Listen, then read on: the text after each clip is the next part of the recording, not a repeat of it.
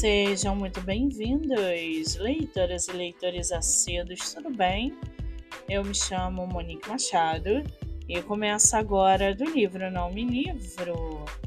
No episódio de hoje, nós vamos conhecer o escritor nacional Rodrigo Padilha e o seu livro Viva la Vida. Rodrigo mora no Rio de Janeiro, é comerciante e terapeuta tem 51 anos, é casado e seu escritor favorito é Paulo Coelho. Já o seu livro chamado Viva la Vida, em seu segundo livro, Rodrigo Padilha expande os horizontes, procura ressignificar todas as experiências ainda quentes vividas nos anos de 2020 e 2021 e vai além. Procura contar de forma íntima e reveladora seu trajeto pela doença, recuperação e redefinição do sentido da vida. Mais do que o primeiro livro, este é um conjunto de reflexões que surgiram após a pandemia e sua luta pela sobrevivência após ter um AVC e ser diagnosticado com Covid, sendo entubado no processo e chegando a ficar em coma.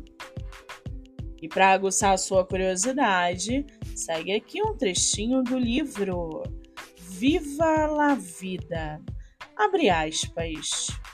O dia 27 de junho de 2021 guarda para mim uma lembrança muito especial é, de certo modo, um aniversário duplo, pois marca quando eu nasci e também quando acordei do coma, feito uma segunda vida, um segundo nascimento, de certa forma.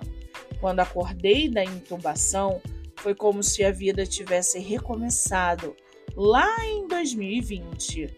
E vocês sabem, já que eu contei tudo no primeiro livro. Quando acordei, sabia que as coisas não estavam bem. Fecha aspas. O livro está à venda pela editora Autografia ou pelo site da Amazon. Vale ressaltar que o autor tem outro livro publicado chamado Como Venci a Covid-19 e Sobrevivi ao Impossível. Para quem quiser conhecer mais sobre o autor e o seu trabalho literário, o Instagram é rpterapeutaescritor e o Facebook Rodrigo Padilha, terapeuta escritor. Muito bem, livro falado, escritor comentado e dicas recomendadas. Eu sou Monique Machado e esse foi livro Não Me Livro.